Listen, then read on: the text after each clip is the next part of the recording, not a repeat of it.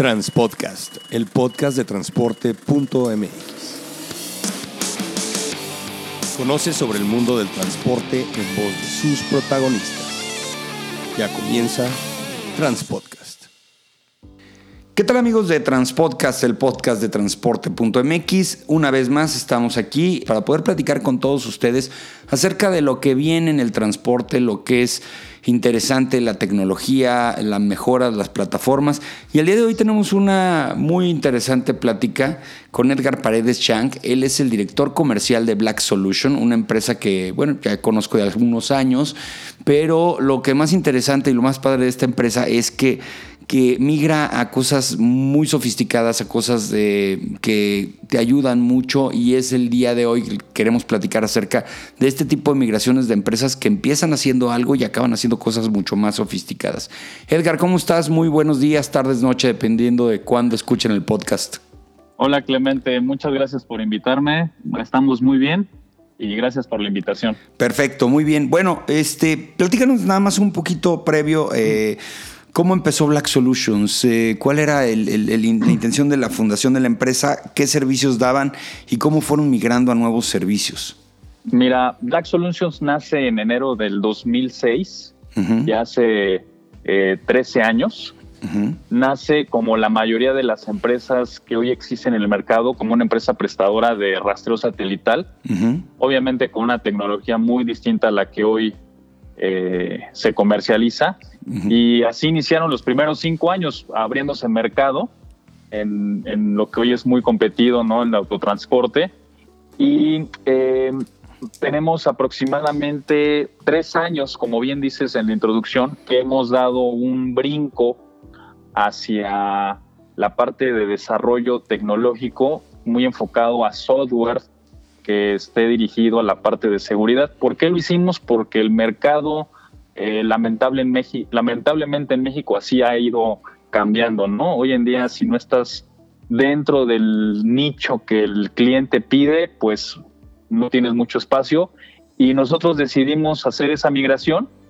Creímos que es, es, es, un, es una eh, forma de poder darle un valor agregado a los clientes que hoy en día eh, tienen ya soluciones de rastreo, pero esto da un, un completo diferenciador, que es lo que vamos a platicar. Para la gente que nos escucha, eh, la mayoría de las empresas hace un boom de 10, 12, 13 años, lo que hacían era la comercialización de los sistemas de localización con la tecnología 3, 3G que empezó, ¿no? Que ya lo hizo más económico.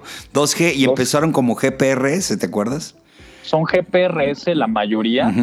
Eh, tiene un año y medio que está dándose el brinco a 3G. A 3G. realmente sigue siendo la misma tecnología. O sea, la parte que está cambiando es eh, la, eficiencia en esa tecnología. Hoy en día ya las empresas celulares, que es donde se transmite el PRS, eh, están haciendo su canal de venta más dirigido hacia datos.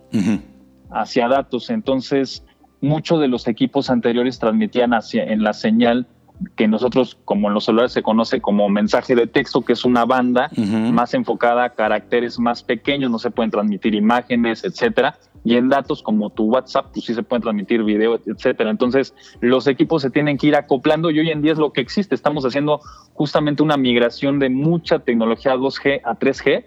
En México eh, todavía no es un hecho, pero se va a dar la baja de la señal 2G en la parte fronteriza con Estados Unidos ya está nulificada casi casi el tema del 2G porque en Estados Unidos ya dieron ese paso. Entonces, ahorita estamos en eso y bien dices, la mayoría de las empresas iniciamos así, cada quien ha estado tomando su rumbo y Black Solutions eh, está tomando el rumbo de la, del desarrollo de tecnología enfocada a software de seguridad. Porque ustedes ah, en un momento dado lo que hacían era lo que le llegamos a llamar en un momento dado el monitoreo activo. Platícale a la gente qué es el monitoreo activo. El monitoreo activo es una evolución del seguimiento tradicional que una persona podía tener a través de la plataforma de rastreo que se comercializa. Yo cuando llego con una empresa le das un usuario, una contraseña para hacerlo simple y el cliente, no importando el tamaño, podía acceder y visualizar en una pantalla lo que pasaba. Eh, muchas empresas, muchos clientes nos empezaron a decir, oye, no tengo la gente, no tengo, no es mi especialidad, no quiero, necesito que tú me ayudes a, a montar una central en la cual desde un punto A a un punto B le puedas dar seguimiento a mi ruta. ¿Y por qué empezaba a pasar? Porque pues empezaban los famosos robos que ya no eran antes se bajaba la mercancía y aparecía el tracto y, la caja, ¿no? Empezaron a desaparecer los tractos, empezaron a desaparecer las cajas y es cuando el transportista se empezó a preocupar de ese seguimiento en ruta. Ahí fue cuando nosotros iniciamos aproximadamente hace cinco años a dar ese servicio tanto a dueños de carga como a transportistas. Y pues bueno, la realidad es que no había una guía, una norma, no existía nada. Realmente se empezaron a hacer las cosas muy empíricamente y se fueron perfeccionando conforme había sucesos de robos. Y así empezaron a hacer protocolos, empezaron a trazar rutas seguras, paradores seguros, y a eso le, le denominamos monitoreo activo o monitoreo dedicado, ¿no? Que es regularmente como se le conoce, en, en donde hay personal dedicado a ese seguimiento 24 horas, 365, con distintas eh, características ya muy específicas de lo que te pide el cliente, ¿no? Pero ese es a, grandes rasgos el monitoreo activo. Por supuesto. Ahora, en el caso específico para los transportistas, eh, el monitoreo pasivo pues es el que se da por sí solo, es que por default, eh, sin que tú tengas que estar con los ojos en la pantalla, el monitoreo activo es el que sí tiene que estar una persona revisándolo.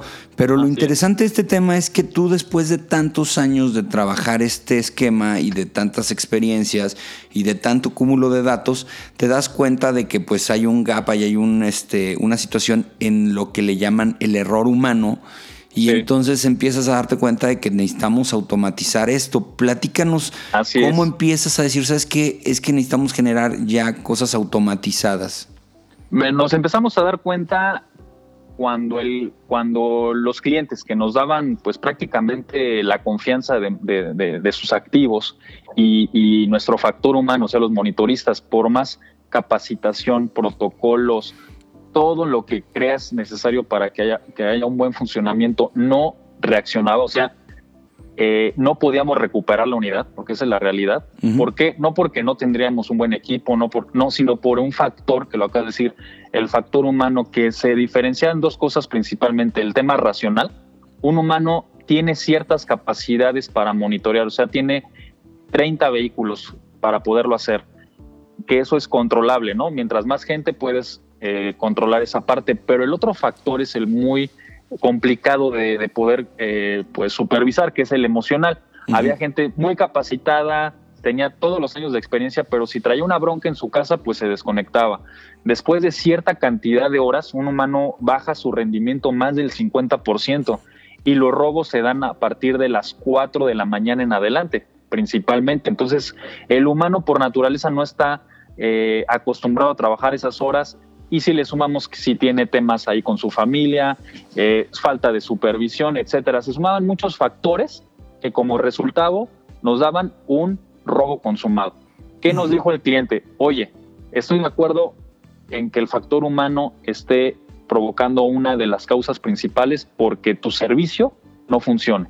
Ayúdame a reducir ese, ese gap para poderlo hacer. Y es ahí cuando nace de manera interna el, concepto del monitoreo robotizado, que simple y llanamente lo que hacemos es sustituir todo el proceso de la gestión del eh, monitoreo.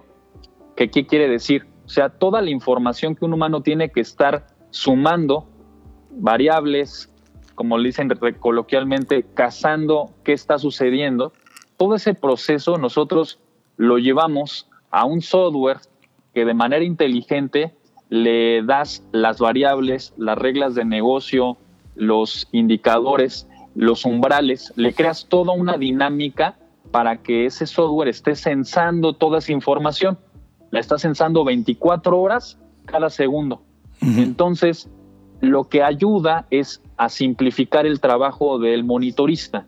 ¿Cómo lo simplifica? Literalmente se lo deja ya en una manera de incidencia. ¿Cómo? Si tú le pones una, un protocolo, supongamos que desvío de ruta más eh, una desconexión de equipo y una, un desfase, un desfase regularmente viene a consecuencia de un jammer, ¿qué hace el robot? Cuando se juntan esas tres variables, te da la indicación de que en la regla de negocio se ha ejecutado un protocolo. Ese protocolo lo puedes dejar como notificación, que quiere decir que te está avisando que, se, que ya sucedió, y también en un ejecutable, un ejecutable que es un paro de motor o alguna otra acción que tenga predispuesta tu equipo. Todo ese procesamiento se hace en segundos. Entonces pasas de ser un monitorista a un analista.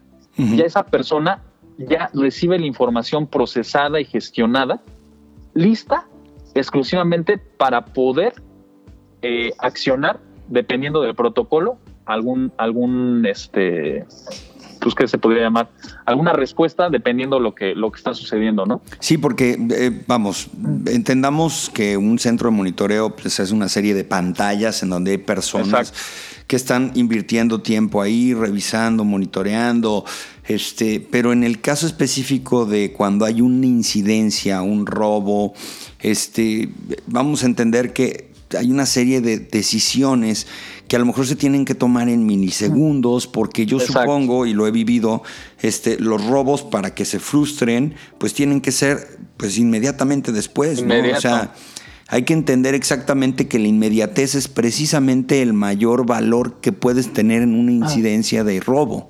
Sí, porque si no ya es difícil. Sí. Tú ganas tiempo. Hoy en día sí, el, monitorista claro que se da cuenta de un robo, pero posiblemente una hora después, dos horas, tres horas. Y eso ya no sirve hoy en día en México porque los ladrones pues también se han especializado y saben que el factor tiempo es determinante. Entonces con este software te da la información en máximo un umbral de 10 minutos. Máximo un umbral de 10 minutos y tú con 10 minutos puedes hacer muchísimo. En 10 minutos no han llegado a su punto de, en este caso, de, descarga, o a un punto seguro tienen también ellos su logística. Entonces, el ya sumarle muchos más protocolos te da un handicap brutal. O sea, tú estás ganando tiempo, como bien lo dices, en la reacción. Y eso por consecuencia, en automático te sube la probabilidad de recuperación más de un 80%. ¿Y qué pasa, por ejemplo, muy interesante cuando... Eh, y yo creo que es parte de lo que viene a futuro. Tú me dirás, no, ¿cuál futuro? Eso ya lo hacemos. este, por ejemplo, hasta los mismos patrones de conducción. Este, Podría ser que este robot pudiera identificar por medio de los patrones de conducción y que le dijera a, o que sacara una incidencia diciendo, me parece que no es la misma persona la que está manejando, que te pudiera llegar a dar este tipo de información. Sí, sí, tú le puedes gestionar a través de la telemetría un protocolo en el cual diga, esta persona, vamos a suponer, regularmente frena de esta manera o regularmente da las curvas de esta manera o maneja de esta manera. Si tú ves que el patrón sumado a otra variable, ¿no? Porque pueden ir echando carreritas y a lo mejor no tiene un robo, pero sumado a una variable que para ti es de seguridad, que por ejemplo se desfasó, se desvió de ruta, etcétera, ¿sí me entiendes? Es se desvió, se, salió de ruta, no está reportando, ok, voy a identificar si es mi chofer. Corre un análisis, ah, no, viene completamente en una modalidad distinta. Entonces, de ahí tú, paralelamente incluso al protocolo de seguridad, puedes hacer un análisis del patrón de conducción. Hoy en día lo que acabas de decir es muy importante porque eh, los vehículos que ya son autónomos requieren de un software que le dé indicación.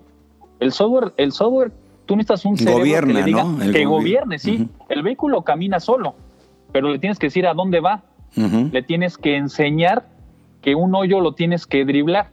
Entonces, son patrones que al final del día no van a dejar de existir ese factor humano. El factor humano aquí yo creo que lo importante es que va a seguir siendo el que le va a dar la inteligencia a ese robot no va a venir a sustituir al humano, va a darle una inteligencia. ¿Qué tanto quieres que te diga ese software? Entonces, eh, haciendo una, una parábola, pues sí, podemos automatizar mucho, pero al final del día, qué tan robusto, qué tan inteligente sea el robot va a seguir dependiendo del factor humano. Y ahí es donde también cuando implementamos este software en las empresas transportistas, eh, vienen dos disyuntivas. Una, en donde ya no va a caber a criterio del área de tráfico, el área de logística o torcer hoy en día esto y torcer en día a criterio de los operadores, no, se, se, se estandariza la operación. A ver, por ejemplo, me ha pasado con algunas empresas de, control de monitoreo de GPS que reaccionan rápido, que tienen sus protocolos, que generan sus notificaciones, pero a la hora de que llegan a la empresa, este, pues marcan un celular que no les contesta, mandan un correo que nunca se abre, este, luego pasa eso y luego le echan la culpa, ¿no? O sea, le dicen, oye, ¿por qué no me avisas? Pues te traté de localizar, te traté de comunicar contigo y no pude. Ahí cómo funciona esto, esto de automatizar, y de robotizar este tipo de procesos y de notificaciones, como para que también ese sea un problema menos, porque también nos hemos dado cuenta de que en muchos de los casos este, no se preocupa tanto el staff del robo, no es lo mismo el nivel de intensidad y esto pues el transportista lo sabe perfectamente bien, del socio que compró el camión y que le dicen se robaron el camión, al, al, del tráfico que le dijeron se robaron el camión, o sea, el nivel de preocupación y de reacción que quiere tener, pues cada quien es diferente, ¿no? En base a su organización. Claro, mira, el robot, adicional de que puedes crear la regla de negocio, también puedes jerarquizar o eh, tener distintos niveles de criticidad por ejemplo, puede haber protocolos que nosotros le llamamos normales. Voy a ponerte un ejemplo. Sabes que ya llegó al centro de distribución, pero no ha entrado. Pero es un caso muy exacto. Exacto. ¿Por qué no ha entrado? Porque a lo mejor se le olvidó la papeleta, no ha llegado ahora, llegó tarde, infinidad de cosas que son más de logística. A lo mejor para ese tipo de eventos se necesita que lo atienda un área específica.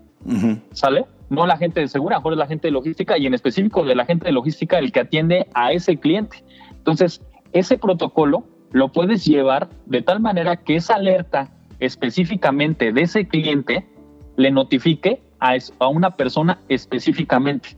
Entonces, evitas que le llegue a una persona equivocada y que esa persona regularmente no le comunica a la persona correcta y ahí sí puede haber un problema porque si la unidad se tarda en entrar, ahí es cuando suceden los robos. Exacto, nos hemos dado cuenta ah. de que cuando hay un CEDIS, por ejemplo, y más de productos que tienen más comercialización, dígase, televisiones, cosas que pues básicamente en el mercado se colocan rápido. Rápido. El, momento de la llegada a la entrada del CEDIS es de altísimo riesgo porque pues los están cazando, ¿no? Exacto. Entonces, esos lugares específicos con la experiencia que tiene un transportista y una central de monitoreo son lugares muy sensibles que a lo mejor sí requieren de un tratamiento especial. Exacto. Supongamos, vamos a seguir con ese protocolo. Supongamos que el robot ya detectó, ya le notificó, pero no ha habido una respuesta de qué hacer en ese protocolo. Tú le puedes dejar un umbral al robot. Oye, te voy a dar cinco minutos para que me digas a mi robot qué hacer. Si en cinco no, me contestas, ajá yo voy a dejar, yo voy a empezar a yo voy a empezar a mandar comandos que para mí son de seguridad. Por ejemplo, en automático te mando un paro de motor. No tengo respuesta. no, hay ni, entonces, tú puedes dejar preconfigurado ciertas acciones en caso de que el factor humano, en este caso, a lo mejor simple y llano como una comunicación, no haya tema.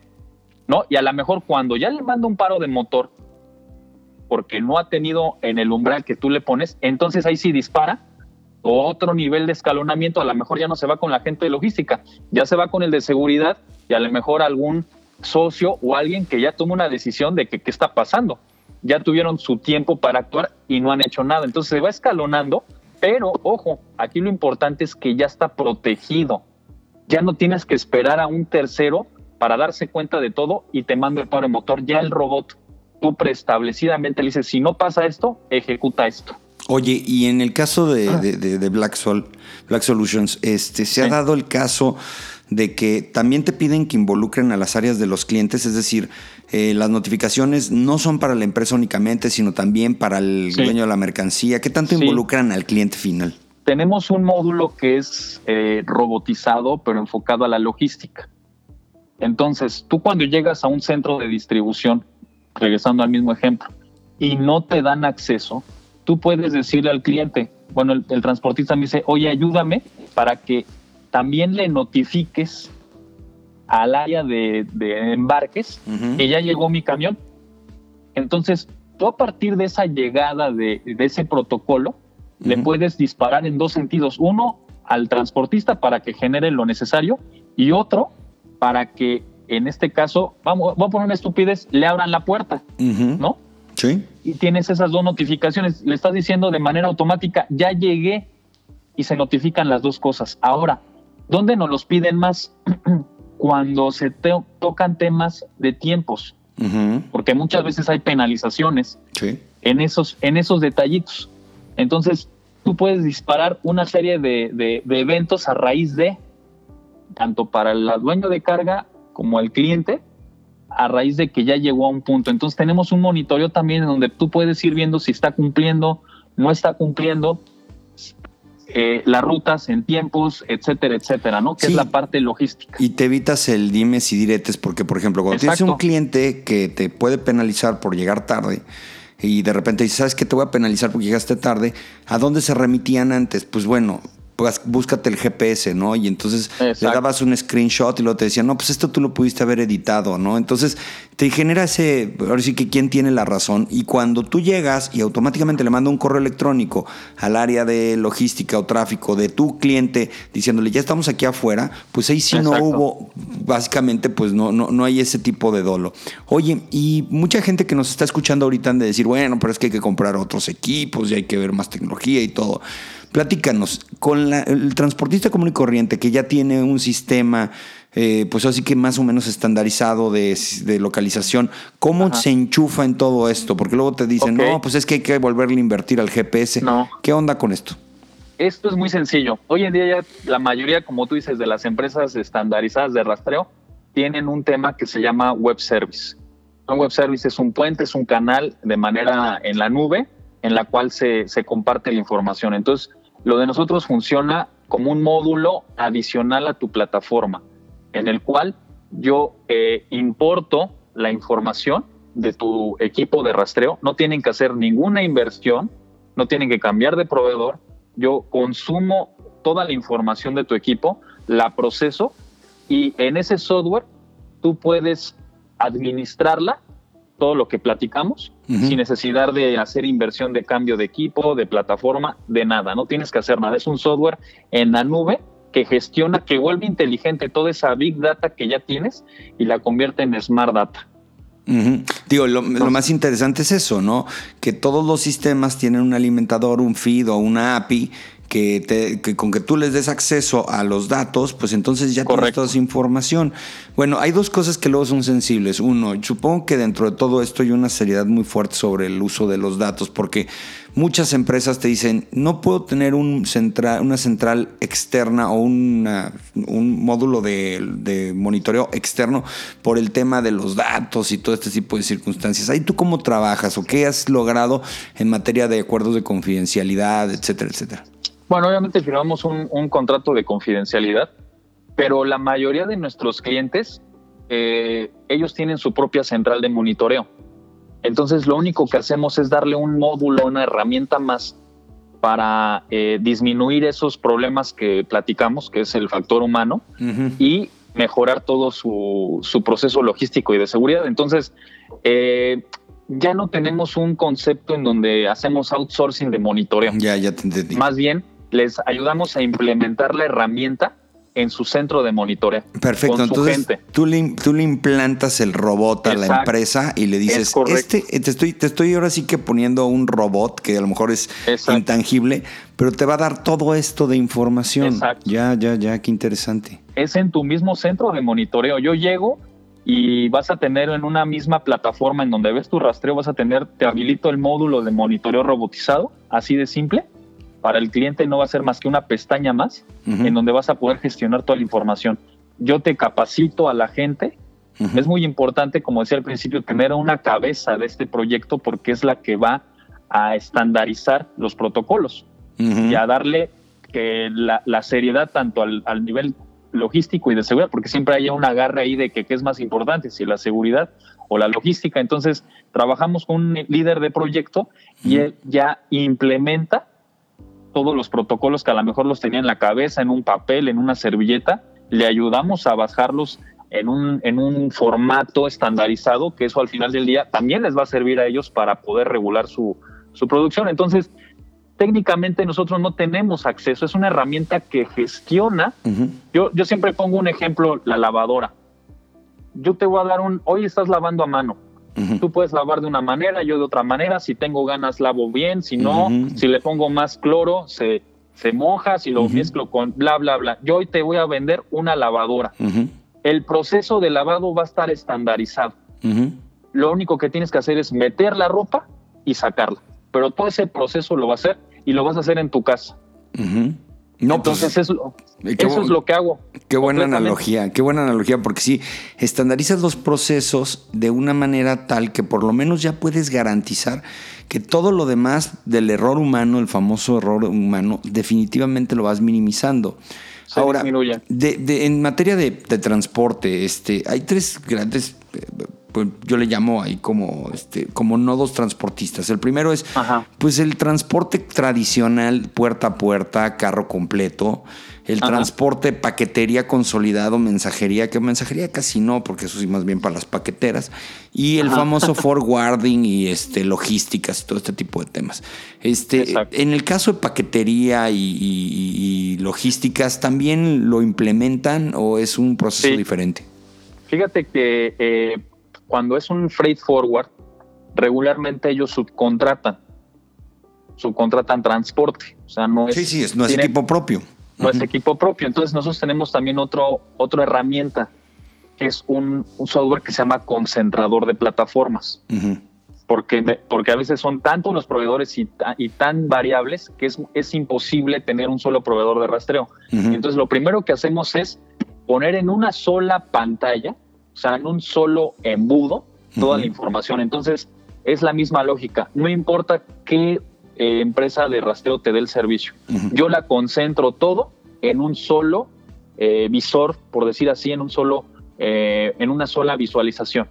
Eso es lo primero que se le vende al dueño de carga. Con eso ya le estás dando trazabilidad al dueño de carga de lo que está pasando, porque hoy en día, y hay que reconocerlo, los transportistas pueden manipular muchísima información con las cuentas de espejo.